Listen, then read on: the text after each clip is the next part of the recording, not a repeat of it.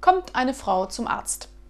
Herr Doktor, vor einigen Tagen habe ich einen 10-Euro-Schein verschluckt, aber in der Toilette finde ich immer nur Kleingeld.